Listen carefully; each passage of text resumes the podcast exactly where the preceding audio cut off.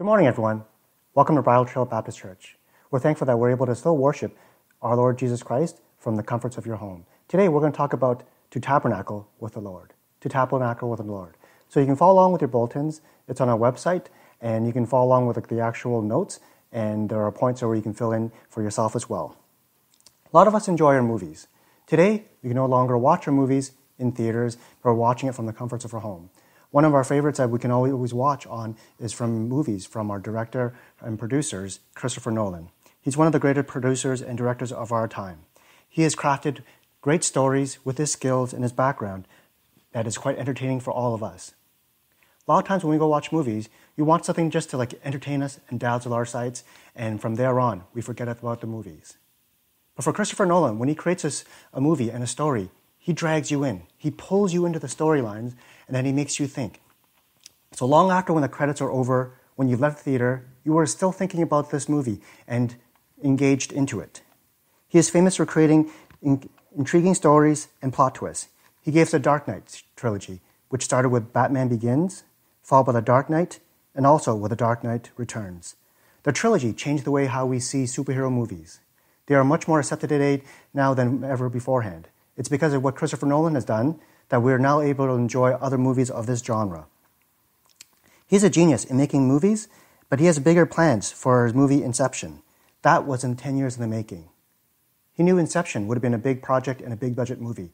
So in order to like hone his skills and gain the support of fans and also producers, he produces The Batman Begins and The Dark Knight. And from after that, he gained his experience and he gained the respect worldwide and received the budget necessary for Inception. Initially, Inception was supposed to be a horror movie, but Christopher Nolan changed it to a high tech thriller heist. The film does not start from point A to point B. Instead, it jumps from A, C, B, and back to A. In all these things, he takes you on a journey to think about what the story is. And even today, when we think about the movie, we still don't know how it ends. He tells us, and he subtly hinted, that the dreams are just as important as our reality. We are concluding our series through Exodus, we started through Exodus 1, and today we are in Exodus chapter 40, and we'll go through 40, 34 to 38. Like Christopher Nolan, when we watch his movies, we're unsure of where the story sits. So, so some of you who've just joined us today for the last book of Exodus, don't be afraid. We'll carry on you through this journey, and I'll explain to you how we got here. Because we look at this chapter, we're talking about the glory of God and how He dwelled and how He tabernacled with his people. And how do we get here? How did the glory of the Lord just appear at this moment? Was it a switch that just turned on? It was much more than that. So I'll take you on the journey through Exodus and how we got to this glory and how it first started. We reach the climax of the story as we read about the glory of the Lord is now dwelling with the Israelites in his camp. But how did the Israelites arrive here? And how did the glory of God appear? Before we start off, let's open up in the word of prayer. Dear Lord, Heavenly Father, once again we come before you and we give you great thanks. We are thankful that we can able to worship you on the Lord's day, where we give you all praise, all glory. We look around around us in our situation, our homes, our lifestyles, our work, and it is very different nowadays. Many of us are wandering through our deserts. We do not know where to turn, where to go, and we are thirsty. But I pray that all of us will thirst and crave and hunger for righteousness that comes from the glory of the Lord. In Jesus' name I pray. Amen. So follow along your bulletins, and we're going to talk about to tabernacle with the Lord. My first point is selling of the glory of God. Selling of the glory of God. So right now we're continuing on um, Exodus 40, 34 to 38, and like the Christopher Nolan movies, there are different starting points and finishing points. But right now, I'll give you a bit of background to see how the Israelites got to where they are today. When we look at the glory of God, it's not something that is tangible, that's something that we can actually turn on like a switch. It is not like a power source. We cannot harness this through a lightning rod to, to gather the power from lightning. We cannot actually use this as like a turbine to store energy into the battery. It's more complicated. The glory of God is not turned on like a power switch, but it requires such more planning, diligence, and cleansing. The glory of God didn't randomly appear in the Israelite camp. Moses wasn't a special or spiritual person nor did anything to deserve the glory of God. Moses was less than perfect, but it was God who chose Moses from the burning bush. He called him And from there on, we can see the journey of Moses and his spiritual journey. He did not know God at first, but he learned to recognize his voice. He learned to know him by name. And God revealed himself to him. So over this time, from the time of the burning bush, the time where he actually led the Israelites out of Exodus, and at the time when they're actually in the desert, we can see the spiritual growth of Moses. He developed relationship with God. He knew God as a friend, and he spoke to him face to face. And from there on, the Israelites, they received the Ten Commandments, and the glory of God appeared on Mount Sinai as a dense cloud. It came down from the mountain. People saw the thunder, they saw the lightning, they feared the Lord, they saw his power. The Israelites were commanded to dedicate themselves to the worship of God. Only afterwards did God appear to them, and he spoke the Ten Commandments. An altar was set up at the base of Mount Sinai where fellowship offerings were made to the Lord. The Israelites made an oath to follow the Ten Commandments and obey the word of God. Moses, Aaron, Nadab, Abihu, and 70 elders were called up to the mountain where they saw the glory of God. Moses was called up with his aide Joshua to receive the Ten Commandments, where he received further instructions. Leading up to this point, God only had a meeting place outside the community in the tent of meeting. Whenever the Israelites had any inquiries or any questions, Moses would have set up this tent of meeting outside the camp. And from there on, the glory of God would descend there, and God would speak to Moses as he entered the tent. But it was only Moses that was able to speak to God face to face. The rest of the Israelites, they were not worthy, they were not privy to see God, and they waited outside. They only stood at a distance. The Israelites needed to carry with them the presence of God with them wherever they went into the promised land. And right now, with the Mount Sinai, where God was situated, that was not very mobile. They could not move Mount Sinai wherever they went. So God had other plans for them. They helped him set up the, the tabernacle. From the top of Mount Sinai, God gave Moses detailed instructions how to construct the tabernacle, which would replace the tent of meeting. He gave very intricate details the shape, sizes, materials, and all the precious metals and and like jewelries to be used, the fine cloth, the stones, and the tabernacle, and all the holy articles that would be used to hold, housed in the tabernacle. The most holy item in the tabernacle was the ark, which contained the Ten Commandments.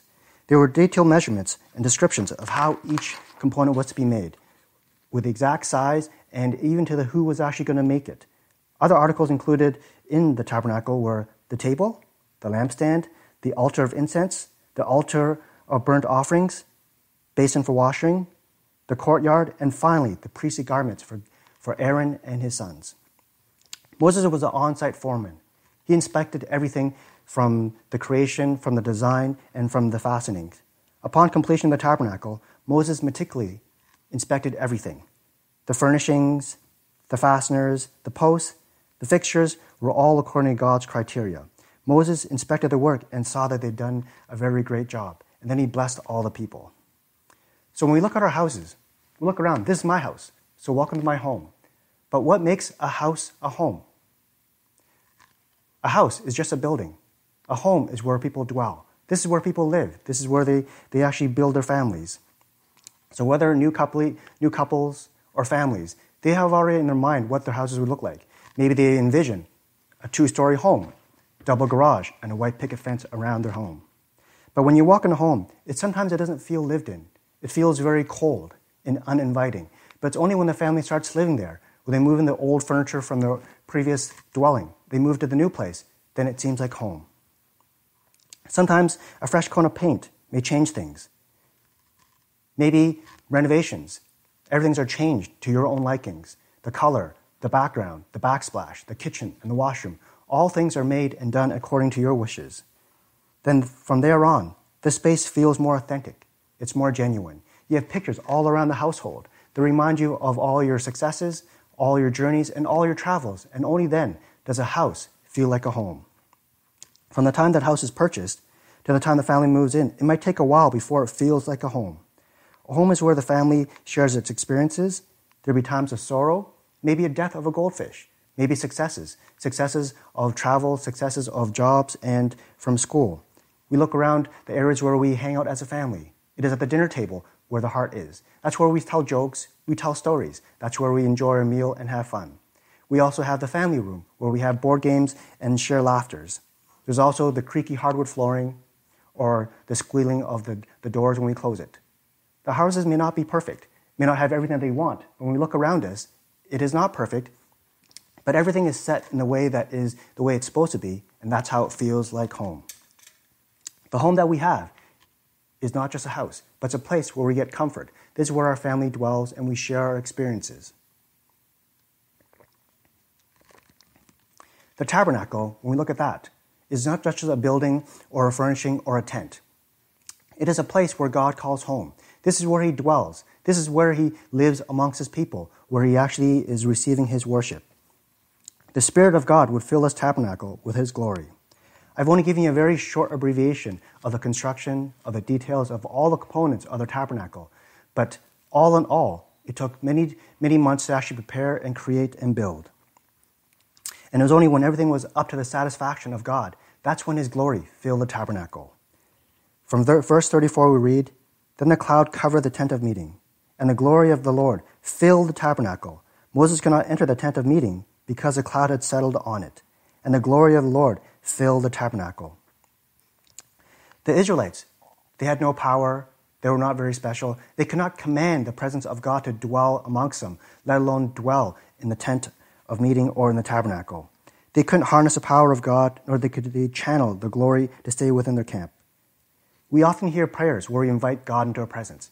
And for I myself, I've also done that as well. I invited the Holy Spirit, invited God to dwell in our church, to dwell in our hearts. But sometimes when we look at that, it's kind of ironic. Why would we ask God to come to a place that is already belonging to Him? He owns all the whole universe. He created everything. And it is kind of absurd to ask God to invite him to come to a place where he is already there. Because God is everywhere. He's omnipresent. He's everywhere. He's not bound by time. So before we even invite him, he's already there. And we only invite people to come to certain places when they are foreigners, when they're strangers, or visitors. But God is not a visitor amongst our midst. He owns everything. He is the creator of all the universe. He has made every single life form, and He's made us. So we don't have to invite Him into His presence. But more so, what we have to do is examine ourselves. Are we right with the Lord? Are we suitable for the presence of God? Maybe there are some things that are not right with us. Maybe there are some sins.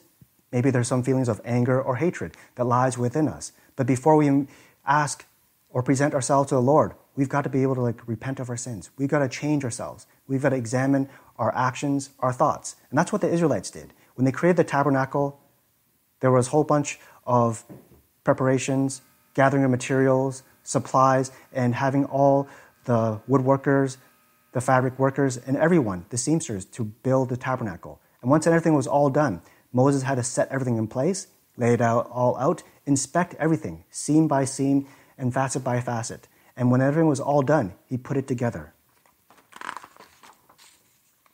So God is the creator of the universe, and everything already belongs to him. So what the Israelites were doing, they were creating a place. They were creating a place where God would dwell in, but they were making sure that they were suitable. If you find time to read Exodus from chapter 24 to 40, you will learn how to appreciate who our God is. He demands perfection, He demands our respect. The Israelites made detailed preparations and met all the requirements that the tabernacle would be suitable for God. It was only then that the glory of God fill the tabernacle. They were suitable. They were a people that were praiseworthy. They were a people that were God's chosen ones. So, what preparations have you made to meet with God? Before we come to service, before you come see God in prayer, whenever you ask Him something, what do you do? How do you present yourself before God? The tent of meeting was replaced by the tabernacle. Late during the reign of King David, he had a desire to build a temple where God may live with the Israelites. The temple replaced the tabernacle. As exquisite as the tabernacle was, and as great as the fastenings, all the gold, all the components in the tabernacle, the temple was a huge upgrade. The temple took 46 years to build, and it required exotic materials, precious metals, and stones. And all in all, it took 40 year, 46 years to build, and it was a sight to behold. When it was finally completed, King Solomon dedicated the temple to the Lord and offered sacrifices and praises to the Lord. And we read about this in 2 Chronicles 7 1 to 3. 2 Chronicles 7 1 to 3.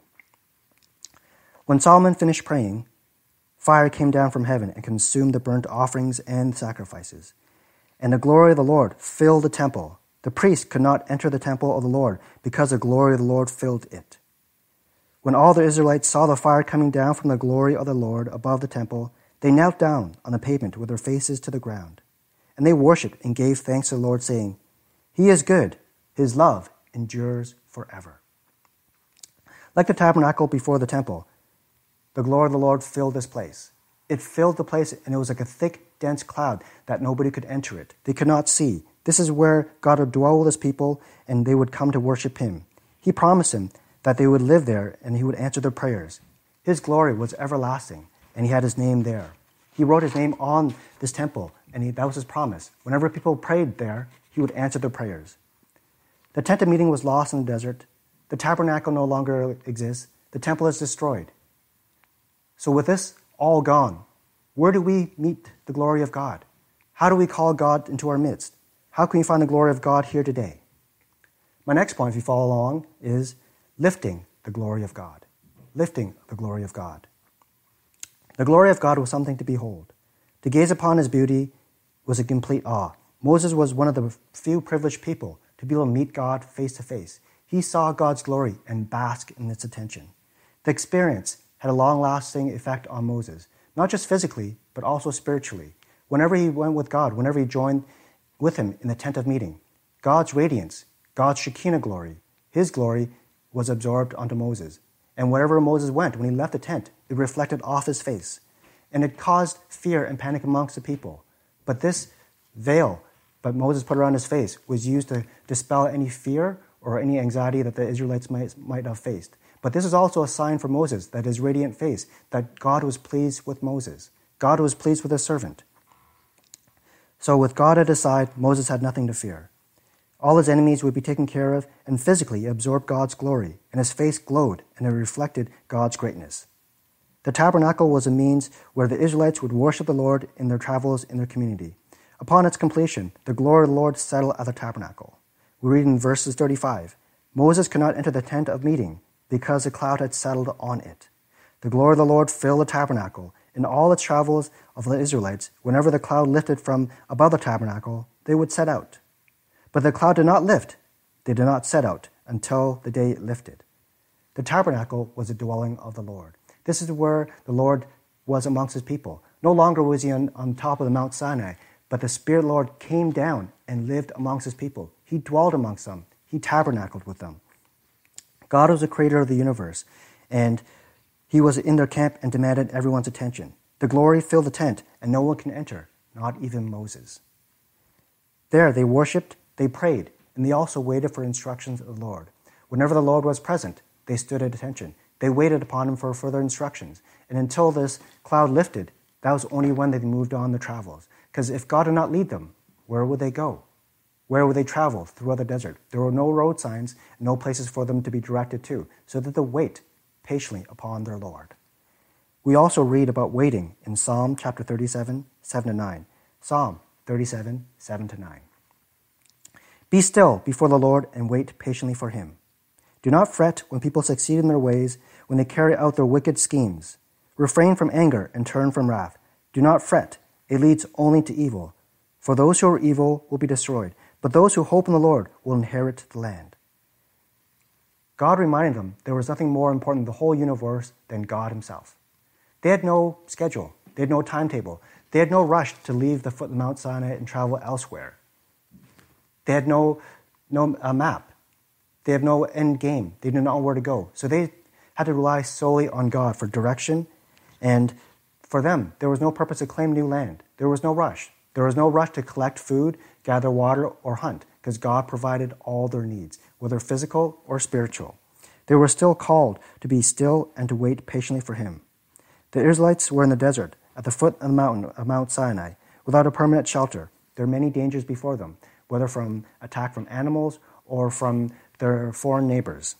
They felt they had no place. They felt they had no identity. But they were called to wait upon the Lord, and whenever the glory of the Lord settled in the tabernacle, they waited patiently. They were still and hoped for the Lord. Today, we are not in the tabernacle. We are not in the tent of meeting. We are not in the temple. So, where do we meet God? Where do we find His Shekinah glory?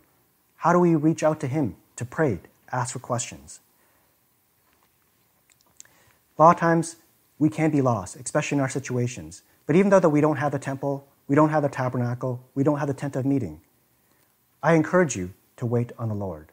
It is so much better to wait upon Him, to seek Him for His advice, and to be still. It is so much better to come to Him in prayer than to actually act out on things that are out of our control. But sometimes we don't have indication, we don't have any signs from God. So it is almost always much better to seek Him first, to pray, to ask Him for hope. During these times, especially during the lockdown, during the pandemic, we have more questions and more, more concerns as opposed to answers or solutions. We don't know how long this lockdown will last for. We're into our 11th week, and right now, the government's hypothesized that we'll be in lockdown for another three more months. And some of our scientists and leading researchers, they're telling us that we will have to live with COVID 19 for quite some time. Even after the vaccine has been, been um, created, they feel that COVID 19 will be with us for quite some time. This will change the way we live. The best way to combat this virus is time, where we have to be still and wait at home and to isolate ourselves. Normally, by this time of the year, we've enjoyed so many different things. We would start preparing for summer activities, sporting events, and even at our church, we would have our retreats our retreat for our youths and also our retreat for our English congregation.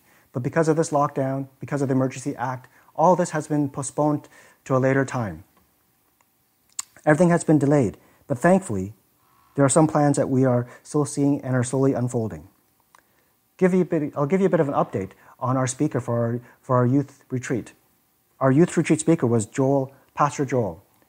And he was supposed to be here for us, but because of all the pandemic, we've had to suspend this until further notice. And hopefully, he'll come back next year. But Pastor Joel, along with his church, his ministries, his, his plans, they've all been put on a hold as well. But for one thing, there is still good news. There is still good hope. For quite some time, he's prepared for the adoption of his brand new son. And he has to fly to Korea. And thankfully, the government, the airports, the airlines have enabled him to travel from Canada all the way to Korea. There have been certain setbacks, there are more delays. Because with the COVID 19, traveling is so much more difficult, and only essential travel is allowed. The adoption process is normally quite extensive and drawn out. But with COVID 19, these problems, these difficulties are magnified couple folds. Upon arrival, Pastor Joel had a bit of a higher temperature, and the officers, the officials, the doctors, they realized that. But fortunately, they made more tests, and the subsequent tests, they proved that he was normal. But if at any moment that he did have a high temperature, he would have been quarantined for additional four weeks at the local hospital. The screening for the virus, waiting from one line to another line, from another office to another office, extended their airport time for five hours. Finally, afterwards, they were transferred from the airport terminal to the, to the shuttle bus. And there, they waited for another hour to board the bus, and more officials, the army, and the police were all there to shuttle them and escort them finally to their hotel. And that's where they were to be quarantined for 14 more days. And luckily, they had all their papers because when they got to the hotel, the officials again questioned them. There was another stage of questioning, and they asked them who they were and their background. And they were going to separate them and have them quarantined in separate rooms. But thankfully, they had all the papers, their documents, all their, their wedding certificates, and they proved they were a couple. So they're able to be quarantined together. The adoption process, travel from Korea, cost extra. There's an extra cost involved that the pandemic that Pastor Joel and his wife does not have any regrets. It's more drawn out, it's more difficult. Because this whole process was supposed to be for 10 days in and out, from his departure from Toronto to Korea and return. But now everything's extended, and this whole process has been extended to 28 days. This will cost him more financially, but he has no regrets. He looks forward to the adoption. They are thankful for the quarantine stacks and the food that is brought to them daily. The only one concern that they have is that they'll probably finish their snacks before their quarantine is over. So they're finding interesting ways to occupy, occupy their time. They're using this opportunity as their own personal retreat.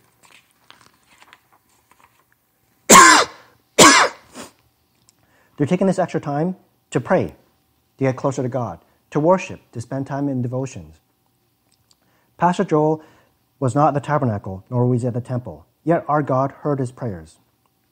In biblical times, people would come to the temple to pray, to worship.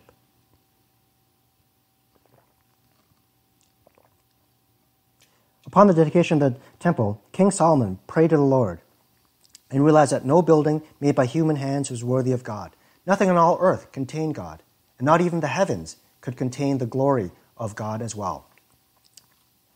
So, how can something that's built by hand, built by King Solomon, hold the glory of God? He continued to pray for God's mercy so that in his prayers they may be heard and also answered. Read in 1 Kings 8 37 to 39. 1 Kings 8 37 to 39. When famine or plague comes to the land, or blight or mildew, locusts or grasshoppers, or when the enemy besieges them in any other cities, whenever disaster or disease may come, when the prayer or plea is made by anyone among the people of Israel, being aware of the afflictions of their own hearts and spreading out their hands towards the temple, when they hear from heaven, your dwelling place, forgive and act. Deal with everyone according to all they do, since you know their hearts for you alone know every human heart. King Solomon understood who God was. He understood the glory of God in the temple and that God will always, always be quick to answer, to hear their prayers, quick to save, and quick to give them victory. But their travels, we know the Israelites moved far and wide. And he also made some sort of agreement that whenever they are leaving, whenever they're traveling, whenever the Israelites need food, water, or protection, they can make prayers towards the temple. If they had acted unwisely or had sinned, they could pray to God, lifting up their hands towards the temple, and God would show them mercy and forgive them for their sins. This provision was extended to foreigners who were not Israelites and bowed only to God. If they knew his name, they knew who God was, and recognized his mighty power, they too were also able to lift up their hands and pray towards the temple and receive his mercy. The Lord appeared to Solomon the second time and he acknowledged this prayer he promised him that he would write his name onto the temple, and that is where his spirit will dwell forever. My last point is standing in the presence of the glory of God. Standing in the presence of the glory of God. The Israelites, they enjoy the protection and the provision of God. Whenever they are hungry, whenever they are thirsty, whenever they needed shelter, God was there to provide everything for them. The Israelites were experiencing God in a new way. No longer did they sit at the bottom of the foothold of the mountain and wait and see God. In the past, they learned to see God from a distance. They saw him as judge. When they were in Egypt, they saw the fury, the wrath of God when he sent all the plagues that destroyed the Egyptians. He saw, they saw all the Red Sea being parted. They saw his miraculous provision of manna, quail, and water from the rock. But when they're at the foot of the mountain, when they're at the foot of Ten Commandments, they saw the glory of God, and they trembled. They shook in fear. They saw the thunder, and they saw the lightning. They kept a distance, and they pleaded with Moses Speak to us, but don't let God speak to us, because if he spoke to us, we would surely die. So the cloud of the glory of the Lord over the, ta- over the tabernacle by day, and fire in the cloud by night, in the sight of all the Israelites during all the travels. That was in verse 38. But here, when we look in verse 38, we can see a different change of attitude a change of heart. Because the Israelites, they have journeyed with God for quite some time. They have tabernacled with Him. So, right now, in front of the tabernacle, the glory of God had descended. And instead of shuddering in fear, instead of running off, they are all standing in attention with their family, worshiping in front of their tents and praising God. The glory of God represents God. The character and divinity is represented in His glory. Glory is kabod. From the Hebrew word, it means glory, honor, glorious, abundance, splendor, dignity, reputation, riches, and reverence. To see the glory of God was to see God Himself. So the Israelites, they were able to see God and enjoy the presence of God without fear and without harm. They once saw the wrath of God and the fury of God, and they feared Him. They saw how He brought the terrible plagues on Egypt and totally destroyed all of them under the Red Sea. But here in this situation, things are so far different. Their religion has blossomed and has grown. They've learned to trust God. That day they saw the glory of God and they learned to enjoy his welcoming presence. They no longer worship God from a distance. They're no longer at the foot of the mountain. But there, in the middle of the camp, in the center, was a tabernacle. They all stood there with family, shoulder to shoulder, arm in arm. They were singing praises and they worshiped God there in their camp. They were the few honored guests that God revealed his glory to. At the tabernacle, it was filled with God's glory, and Moses could not enter. In the past, whenever God revealed himself to Moses, he had to be invited. He needed that invitation before he can come into the presence of God. That's how important and how great our God is. In order for us to see God, we need to be invited. And in this situation, the tabernacle was filled with the glory of God. So even Moses could not enter. God had come down from Mount Sinai and filled the temple. This was a sign of his promise, of his pleasure of his people. He had once threatened to destroy all the Israelites out of disobedience. He declined to accompany them along the journey to the promised land. But here, everything is reversed. God has shown them forgiveness. He's shown his mercy, and he told them, I will be there with you. His spirit descended on the tabernacle and filled it.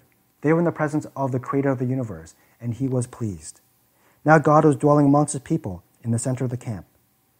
They had full assurance that God was pleased with them and would not abandon them. Because of the Israelites now had a relationship with God, they learned how to love him. They no longer feared him, because love dispels all fear. They would take down their tents only when the cloud lifted, and when it was ready, they would move on as God directed. Previously, when everyone wanted to inquire of the God, they would come to the tent of meeting. They would come to the tabernacle, and Moses would enter it and receive instructions. With the tabernacle, the Israelites would do the same to seek God. With the completion of the temple, the tabernacle was obsolete, and the temple became the permanent resting place where the ark was. The ark was a holiest place. The ark was a holiest item that contained the Ten Commandments, and it was housed in the holiest of holies. In the Holy of Holies, only the high priest could enter one, one time of the year to seek God for, for repentance of sins. As with the tent of meeting, the temple was updated through Jesus Christ. He came to the world and took on flesh. He became a man. He walked amongst his people. And in this situation, we know that Jesus Christ dwelt amongst his people. Back then, not everyone was privy to come to the temple. You had to be Israelite of descent, and only those who are priests were allowed to enter the tabernacle. They were only uh, enter those special place. But if only the high priest once a year was allowed to enter the holies of holies. But now, Jesus Christ was God in the flesh. This manifestation of God was embodied in the human form, and he walked amongst his people. He lived amongst them. He talked with them. So whenever anybody was sick, whenever they had been demon possessed, whenever they needed food, whenever they needed care, they came to Jesus Christ. They came in droves. Huge crowds surrounded him, and even the little children. They sat in his lap. They all inquired for him. They wanted his presence. They wanted to be with him, and they worshiped him. We read about this in John chapter 1, 14. John 1:14. The word became flesh and made his dwelling amongst us. We have seen his glory, the glory of the one and only Son, who came from the Father, full of grace and truth. Our Lord, our Jesus Christ, he came full of the Spirit, full of glory, full of power, and full of grace. Jesus Christ came and tabernacled with his people. He dwelt amongst them. He walked amongst them. He cared for them. And by his grace, he came to save those who were lost and needed a Savior. He came alongside of those who needed healing, those who were thirsty, those who were hungry. He came full of power and full of grace from the glory of God our Father. Pastor Ravi Zacharias, he was a champion for Christ. He was an apologetist, and he came to defend anybody who questioned our faith. He is an author of many books. He has debated with the leaders of science and technology, and he's a champion for Christ. I've heard countless, countless, like many of his sermons his topics and his speeches. And every time when I read about it, I'm inspired by his depth and knowledge of our Jesus Christ and our Lord. He once spoke about the glory of God. And sometimes when we see the glory of God, we're not sure what it is. But Ravi tells us it is something that is not distant, it is not foreign, it is not just some sort of illumination, but it has density, it has substance. And he tells us what the glory of God is. You see, if you talk about the glory of God, it is not that you're talking about something transcendent, and distant and essential and defining. But in understanding that essential nature of that luminosity of God and the weightedness of God, meaning there's nothing hollow about God, there's something substantive. That's what we get from the Hebrew kavod. Kavod literally means to wait. So Ravi Zacharias, he was a champion for Christ, but he too waited for the Lord. Whenever he needed instructions, he stood in the presence of God. Ravi Zacharias announced two months ago that he was battling cancer, and on May 19th, he has gone home to be with the Lord. He lived a full life, full of the gospel, and worthy to be called a child of God. Ravi Zacharias also shared about some of his travels, some of his exploits, and one time he went to the Mount of Transfiguration. At the Mount of Transfiguration, we see Jesus Christ being transfigured, full of glory. He brought Peter, John, and James, and there he was transformed. He brought Peter, John, and James up to the mountain, and his face shone like the sun, and his clothes became white as light. So Ravi Zacharias, he's traveled far and wide, and he went to this place. He, he went on to the Mount of, of Transfiguration. He saw all the great things that Jesus saw, and he imagined what would have been like for James, John, and Peter to stand in the presence and the glory of God. He was just imagining, and he was fascinated by this whole experience, and this changed him. But thankfully now, Ravi Zacharias is no longer plagued by suffering. He is cancer free, and he stands in the full glory of God. He is with God and by his side, in experiencing and he's basking God in his full might. It is comforting to know that our God still loves and still cares for us. He dwells amongst his people, he guides them and blesses them. Our God lives in the hearts of all believers today. We are his followers. We together form the body of Christ, and we are his church, and the Holy Spirit dwells in us. We read about this in 1 Corinthians chapter 3, 16 to 17. 1 Corinthians 3, 16 to 17. Don't you know that you yourselves are God's temple and that God's Spirit dwells in your midst? If anyone destroys God's temple, God will destroy that person, for God's temple is sacred, and you together are that temple. We are this tabernacle where God dwells in us. So we tabernacle with the Lord. He loves us, He is pleased with us. We are His chosen people. And since we are His chosen people, we form the church. And as believers, the Holy Spirit has descended upon us. His glory has fallen on us and dwells in our hearts. And no longer do we have a heart of stone, but we're given a heart of flesh. And on our hearts, the Holy Spirit has written down all the laws, all the commands, and all the promises, all there for us. So, in this sense, we have become this tabernacle. We have become this Holy of Holies. We have become this ark, this vessel which holds the glory of God. So, wherever we go, God's glory dwells in our hearts. We have become this vessel or this ark, and we carry the glory of God with us. The Lord tabernacled with us, and He lives in our center. He lives in our hearts. So may we continue to gather in front of the Lord and wait for Him and wait for His glory. Given these times, there are so many uncertainties, things we do not know about. We do not know our future. Things change on a daily basis. Some of us may be sick. We might be mentally stressed. We might be financially stricken. We don't know about the safety measures that will happen today, tomorrow. We're not sure about this emergency act. How far do we have to social distance? What are we allowed to do? And what aren't we allowed to do? Will there ever be a cure? In these times, we ask where our God is. But I do know this. If you believe in Him, He dwells in your heart, and His glory is there for you to offer you peace, comfort, and His mercy. Let me give you a little bit of perspective of a poem that I found. For a small amount of perspective at this moment, imagine you were born in 1900 1900. When you are 14, World War I starts and ends on your 18th birthday, with 22 million people killed. Later in that year, a Spanish flu epidemic hits a planet and runs until you are 20. 50 million people die in those two years. Yes, 50 million. You are 29. The Great Depression begins. Unemployment hits 25%. Global GDP drops 27%. That runs until you are 33. The country nearly collapses along with the world economy. When you hit 39, World War II starts. You weren't even over the hill at 41. So when you're 41, the United States is fully pulled into World War II. Between 39th and 45th birthday, 75 million perish in the war and the Holocaust kills 6 million.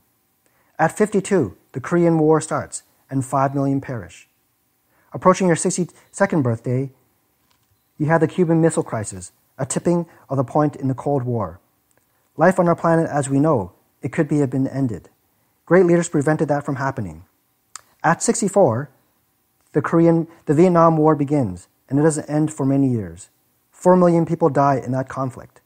As you turn 75, the Vietnam War finally ends. Think of everyone on the planet, born in 1900. How do you survive all of that? A kid in 1985 does not even think about how their 85 year old grandparent understood how hard life in school was. Yet your grandparents and now your great grandparents have survived through everything listed above. Perspective is an amazing art. Let us try to keep things in perspective. Let's be smart, help out each other, and we'll get through all of this. In history, in our world, we have never been in a storm that lasted. This too will pass. This is from an unknown author. So we look through our troubles, all our problems, and even with our pandemic, all this will pass. But all we have to do is wait patient for our Lord. When the glory of God descended on the tabernacle, it was like a, a dense cloud.